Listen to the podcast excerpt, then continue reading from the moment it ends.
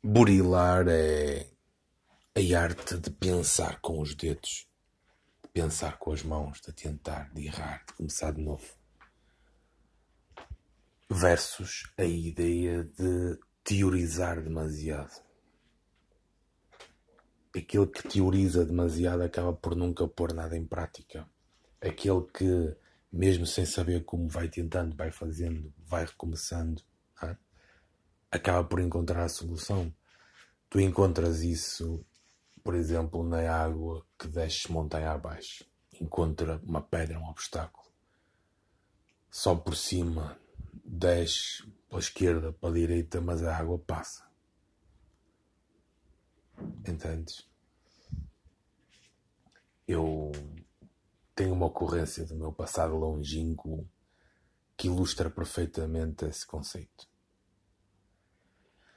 numa altura que eu ajudava a minha mãe nas feiras e nessa altura uh, as balanças eram caríssimas, hoje em dia são, são baratas.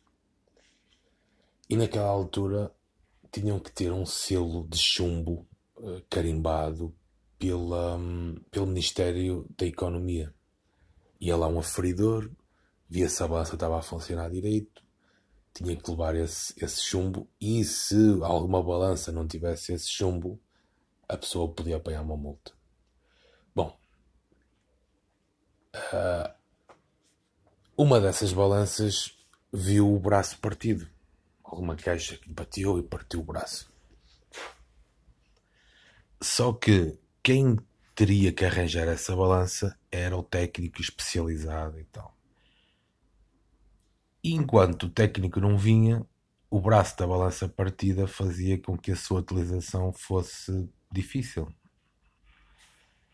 Então eu comecei por pegar no braço, fazer uma espécie de engenharia reversa. Começar pelo fim e tentar trazer o fim para o começo. Então peguei no braço da balança e pus na posição que eu gostaria que o braço da balança estivesse. Estamos a falar de balança eletrónica, não é? E o que partiu foi a base de plástico que sustentava o braço da balança. Eu tinha os meus, sei lá, eu devia ter os meus 18 anos, talvez. E lembro-me que comecei por pôr o braço da balança direito e pensar em maneiras de manter esse braço da balança naquela posição. Então veio uma ideia de criar com tabuinhas que eu cortei com uma, uma faca, lixei com uma lixa e criei um exoesqueleto para o braço da balança em baixo. Um exoesqueleto que eu colei com Super Cola 3 e preenchi com uh, cola de contacto.